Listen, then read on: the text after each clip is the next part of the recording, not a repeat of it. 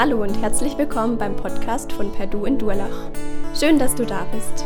Wir wünschen dir, dass Gott die nächsten Minuten gebraucht, um zu dir zu sprechen. Viel Freude dabei.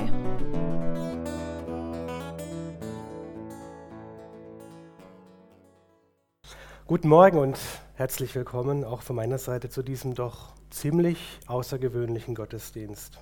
Außergewöhnlich, weil er nun schon zum zweiten Mal unter Ausschluss der Öffentlichkeit stattfindet. Außergewöhnlich auch, weil sich die Ereignisse in den vergangenen Stunden und Tagen wieder einmal überschlagen haben.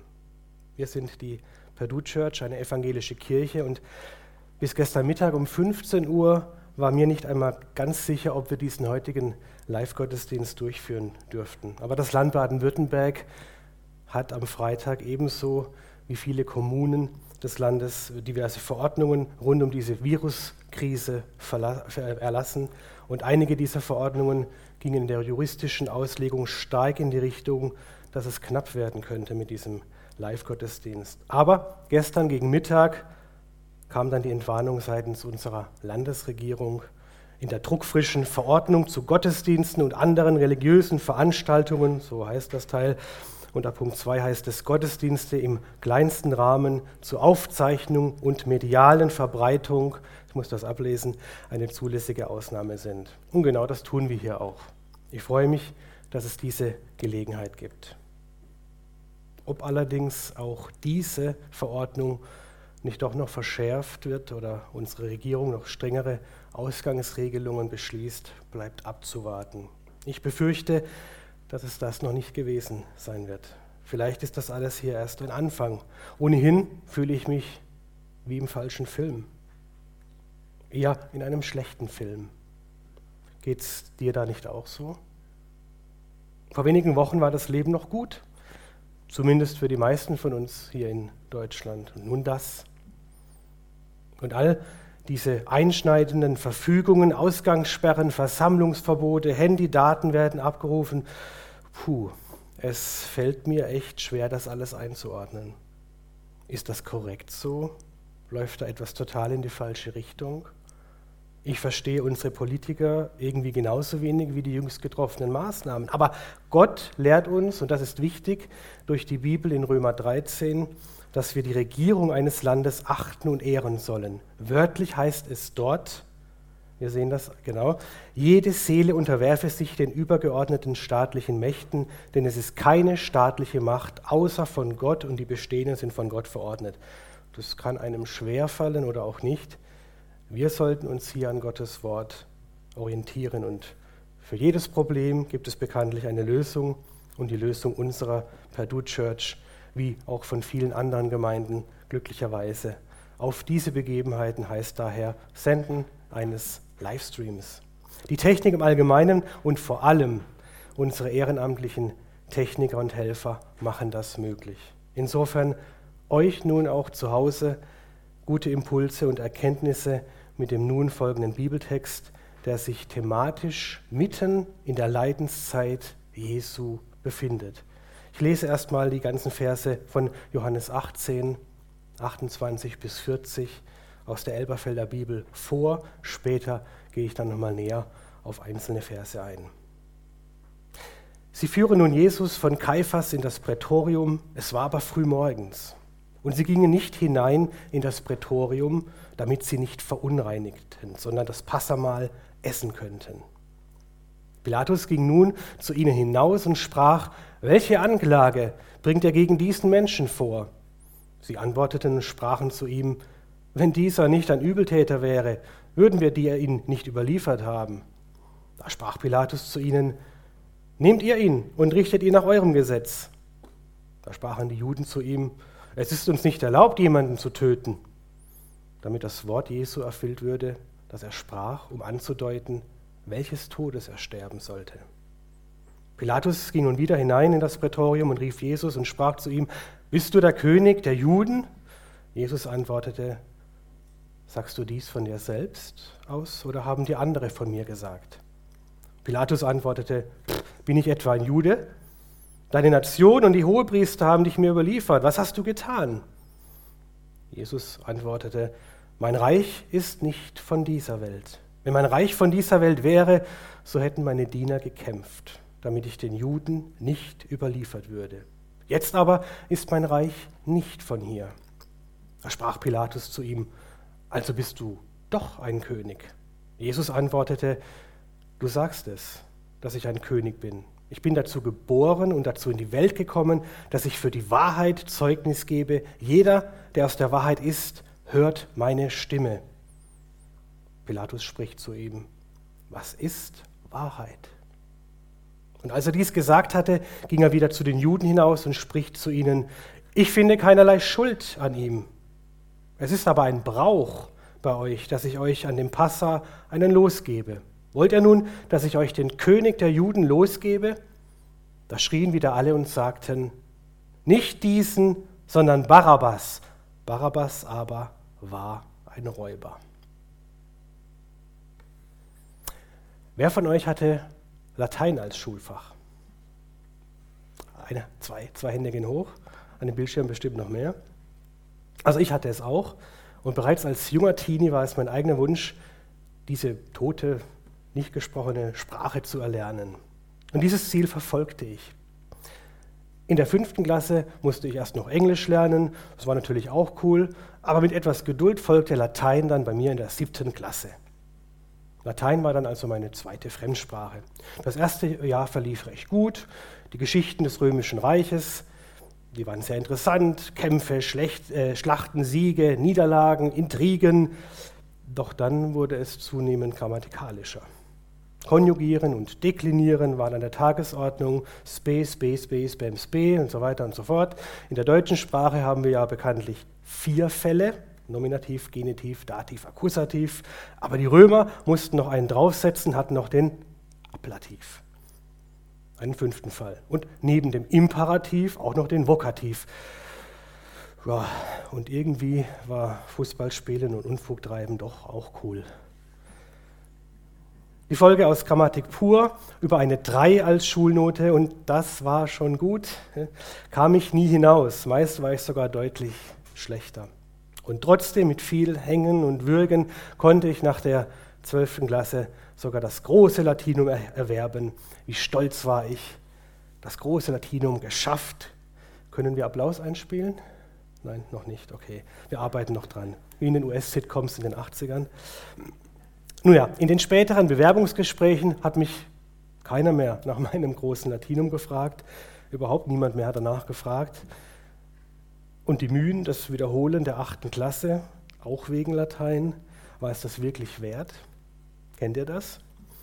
Etwas oder jemandem hinterherrennen, um schließlich festzustellen, dass es das gar nicht wert ist oder wert gewesen ist? Manchmal rennen wir Menschen, einer Ideologie, einer Lüge, einer Person, einem Beruf, einer Partei, einer Anerkennung, einem noch besseren Aussehen und einer vermeintlichen Liebe hinterher. Und da müssen wir feststellen, dass es der falsche Weg gewesen ist. Kennt ihr das? Bei Jesus war es nicht so. Er ging nicht den falschen Weg. Er ging seinen Weg mit Folgen, die er nicht verdient hatte. Einen Weg, der viel härter nicht hätte sein können aber ein Weg, der nicht umsonst war. Kein falsches Hinterherrennen, nein, ganz im Gegenteil. Es war pure Absicht von Jesus, sich diesem Leidensweg zu stellen. Weshalb? Weil Jesus uns liebt. Weil ich dich liebe, heißt es ja in unserer aktuellen Predigtreihe. Schauen wir uns kurz gemeinsam an, was bisher so geschah in dieser Predigtreihe. Der Jünger Johannes, der wie unser Pastor Emanuel vor bereits zwei Wochen erklärt hat, in diesem hohen Alter dieses Johannesevangelium schrieb, der war ein echter Zeitzeuge Jesu. Er war quasi Mann der ersten Stunde. Und genau das macht sein Evangelium für uns Christen auch so wertvoll. In äh, Johannes 18, 1 bis 11, also der Startpredigt zu dieser Gottesdienstreihe, geht es um die Gefangennahme Jesu durch die römischen Soldaten dann kam der Verrat durch den eigenen Jünger Jesu namens Judas Iskariot, eine religiös-politische Verschwörung. Wir hörten auch von Immanuel, dass Jesus alles andere als überrascht wurde, weil er wusste, welchen schweren Weg er zu gehen hätte. Und diese Gefangennahme war der Beginn der letzten Stunden, Stunden von Jesu äh, bei seiner Kreuzigung. In Johannes 18, 12 bis 27, also die unmittelbaren Verse vor der heutigen Predigt, berichtete uns vergangene Woche Theo von Jesu Verhör vor dem Hohen Rat und der Verleugnung Jesu durch Petrus. Während Jesus sich den Menschen stellt, obgleich er ohne Sünde war, verleugneten ihn seine Jünger, obwohl sie Sünder gewesen sind. Was für ein Paradoxon. Und nun befinden wir uns eben in diesen Versen 28 bis 40 mitten in Jerusalem, im Palast des Statthalters Pontius Pilatus, einen Tag vor dem jährlich größten und bedeutendsten Fest der Juden, dem Passafest. Und hier wird Jesus eben diesem Statthalter Pilatus vorgeführt. Die jüdisch-religiöse Oberschicht möchte diesen Jesus ein für alle Mal aus der Welt schaffen.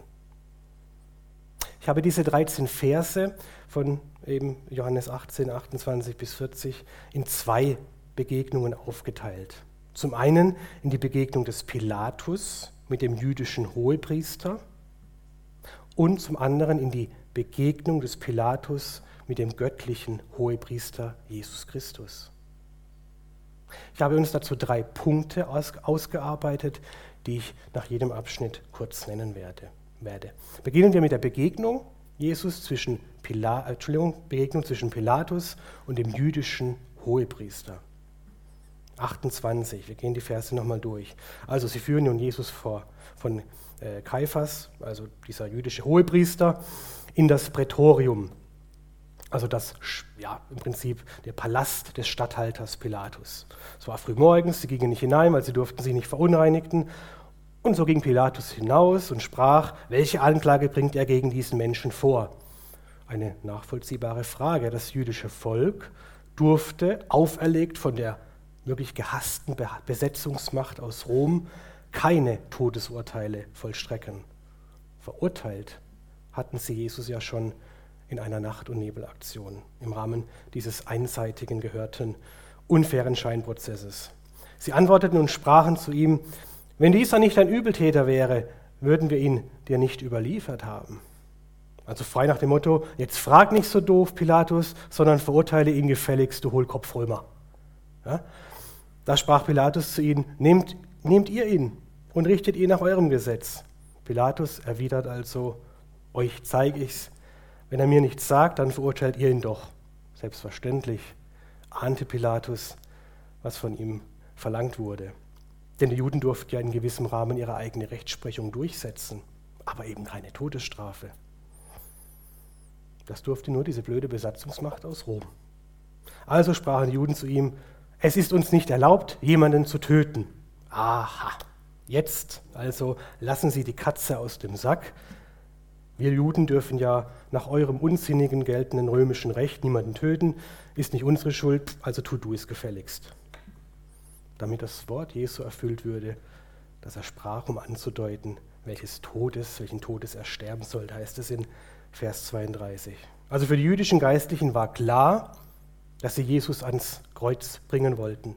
Und für die Juden galten Menschen, die am Kreuz den Tod fanden, als von Gott verflucht. Wer kann also unschuldig sein, wenn er so, ihre Auffassung, von Gott verflucht sei?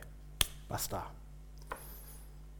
Zusammengefasst heißt also mein erster Punkt heute Morgen, wir Menschen tragen die volle Schuld für die Verurteilung und den Tod Jesu.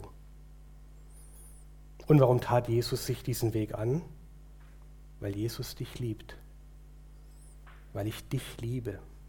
So sehr liebt Jesus uns, dass er sich für dich und mich unschuldig anklagen und ausliefern ließ.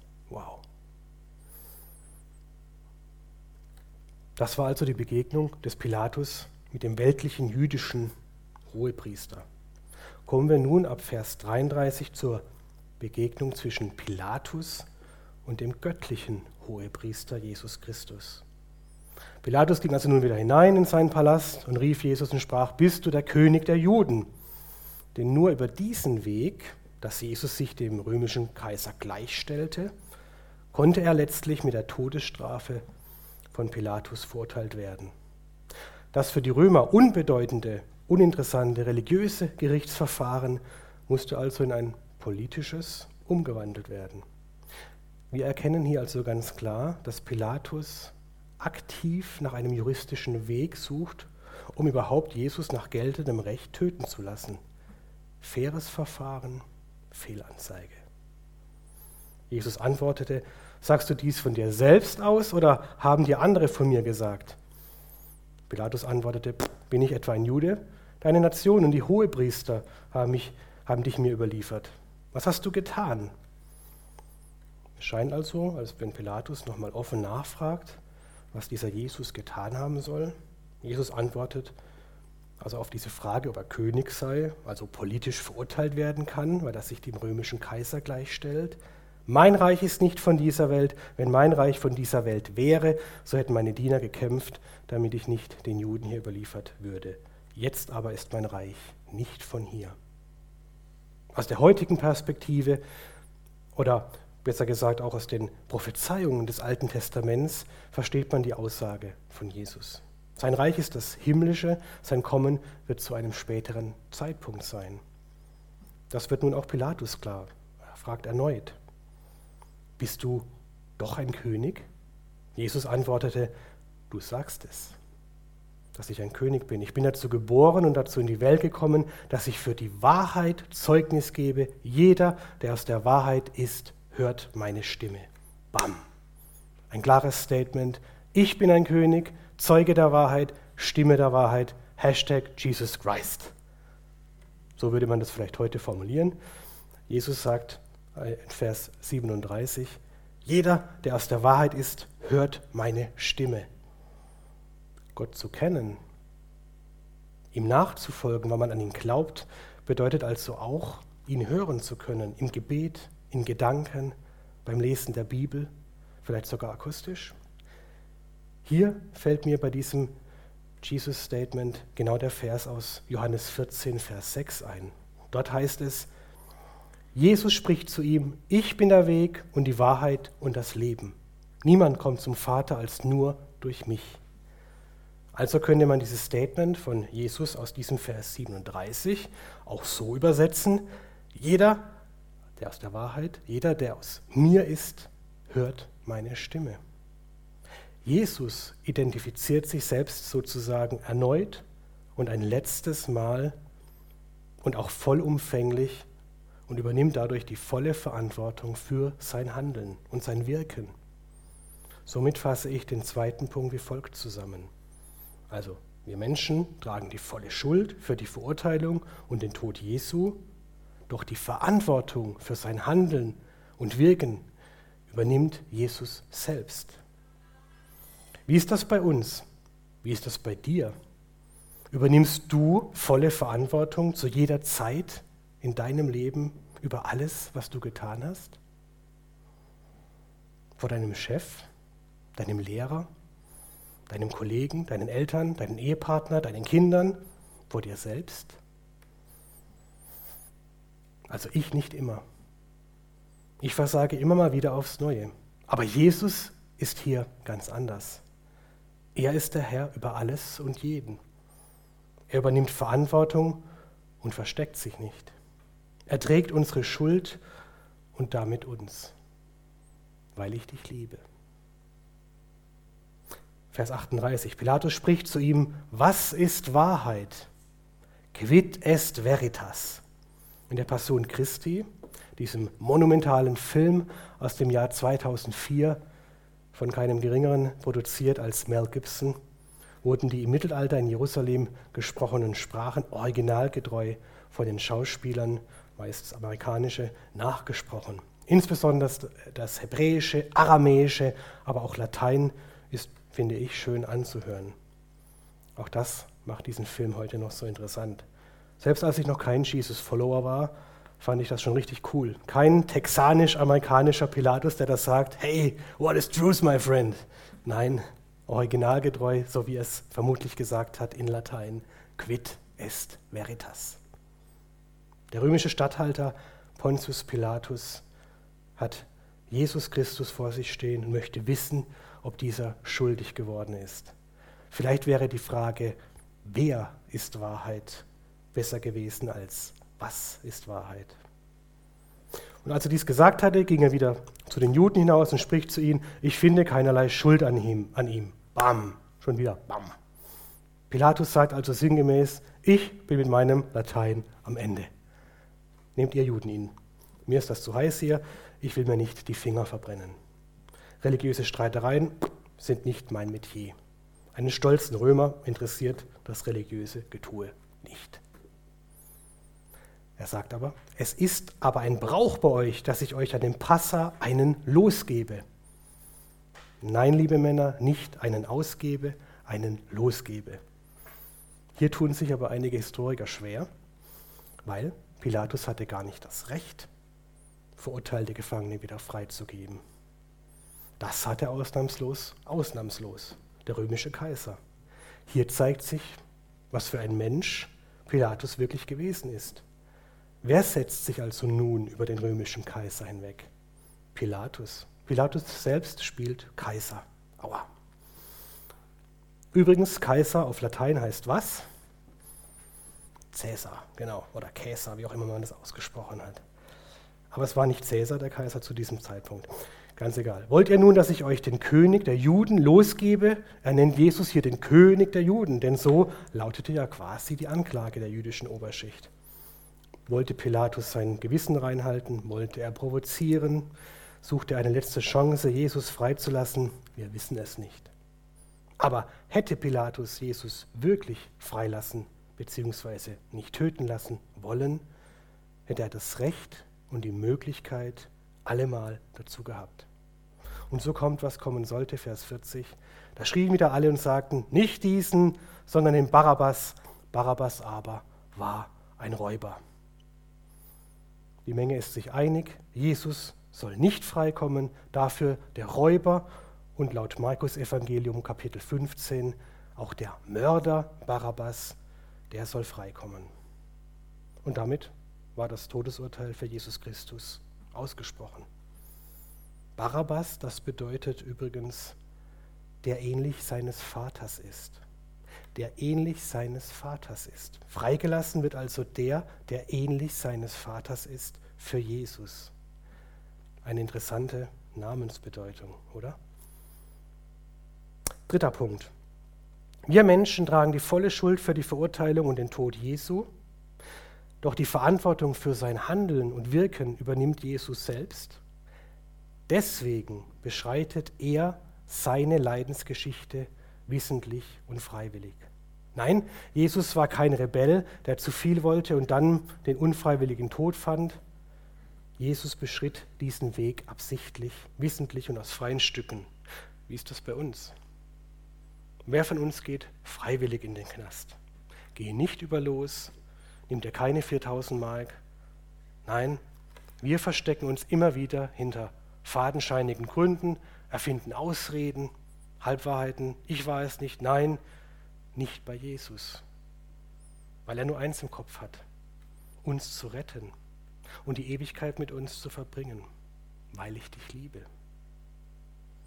Was für eine Ungerechtigkeit, die Jesus Christus erfahren ist. Ein Prozess, der keiner war, eine Verurteilung, die von vornherein entschieden wurde und im Endeffekt ein einseitiges Vorgehen gegen diesen, laut Bibel, einzigen sündenfreien Menschen, der jemals gelebt hat.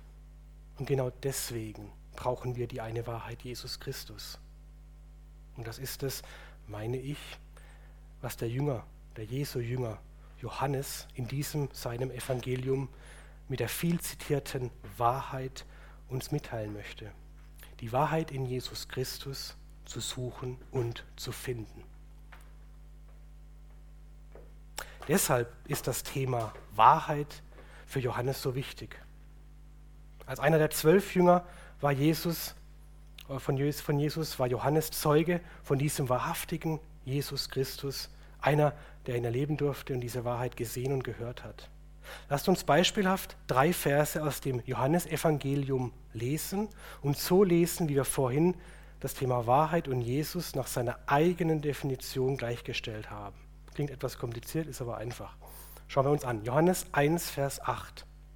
Wenn wir sagen, dass wir keine Sünde haben, so betrügen wir uns selbst und die Wahrheit also Jesus ist nicht in uns.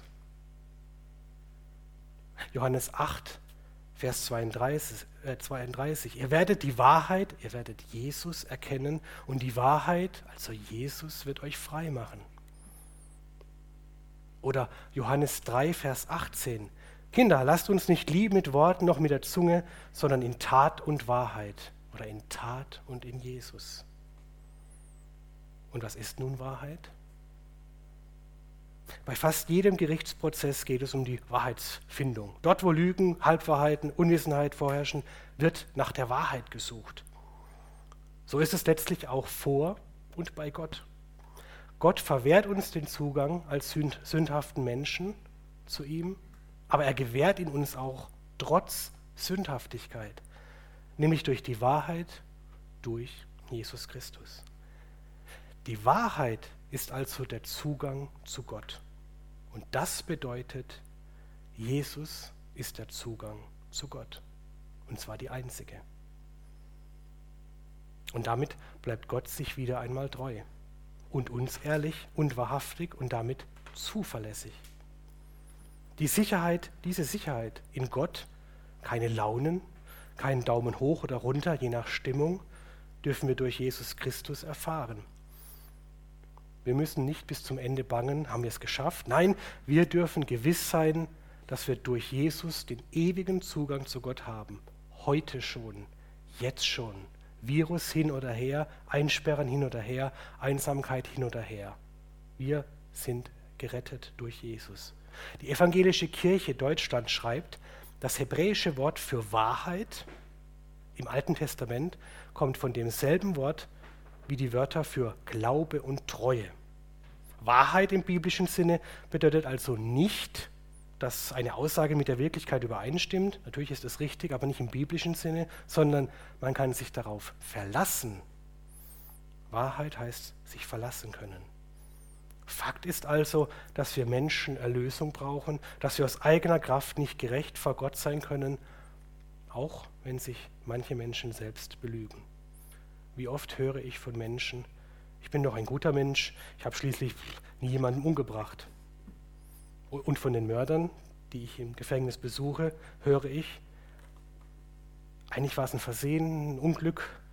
Ich wollte nicht meine Frau umbringen. Ist irgendwie passiert. Aber sonst bin ich ein guter Mensch. Ja, manche Menschen mögen denken, für mich hätte Jesus nicht sterben müssen. Das ist menschlich. Aber mit dieser Haltung können wir seinen Weg nicht verstehen. Wir blicken auf den grausamen Weg Jesu, seiner Passion, also seiner Leidensgeschichte und erkennen nun, wie ernst unsere Lage in den Augen Gottes ist. Und dann können wir auch die tiefe Wahrheit darin erkennen, dass sich hinter all dieser menschlichen Grausamkeit die Liebe Gottes offenbart. Eine verlässliche, treue Liebe. Die Wahrheit durch und auch von Jesus Christus ist verlässlich, permanent verlässlich. Vergesst das bitte nie. Auch wenn die Zeiten, die da kommen, Neuland für uns sind, unheimlich schwer werden können. Gott hat die Welt so sehr geliebt, heißt es in Johannes 3, Vers 16, dass er seinen eingeborenen Sohn gab, damit alle, die an ihn glauben, nicht verloren werden, sondern das ewige Leben haben. Wir, und damit komme ich zum Schluss, haben das ewige Leben in Jesus, wenn wir ihn annehmen. Lasst uns also, liebe Brüder und Schwestern, die aktuelle Situation umso mehr nutzen, ein Licht für unseren wahrhaftigen Erlöser, Jesus Christus zu sein. Lasst uns Jesus Christus als unseren Herrn annehmen. Ich möchte noch beten. Heiliger Vater im Himmel, du siehst diese schlimme Krise, du siehst diese Verunsicherung der Menschen, du siehst die Panik auf dieser Welt, du siehst, was falsch läuft.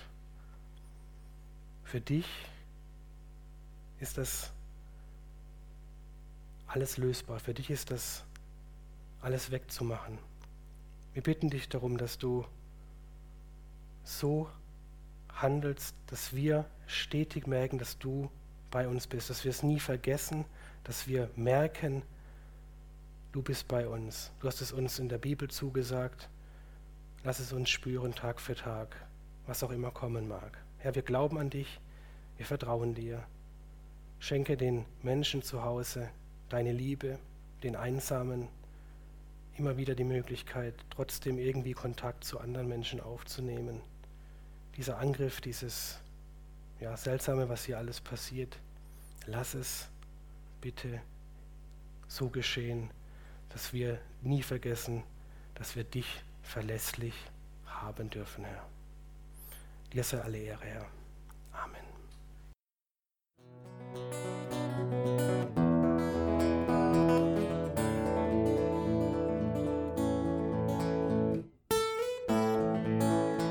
Wir hoffen, der Podcast hat dir weitergeholfen. Falls du noch Fragen hast, besuche gerne unsere Homepage unter www.per-du.church. Hier findest du alle wichtigen Infos zur Gemeinde und zum Glauben. Tschüss und bis zum nächsten Mal.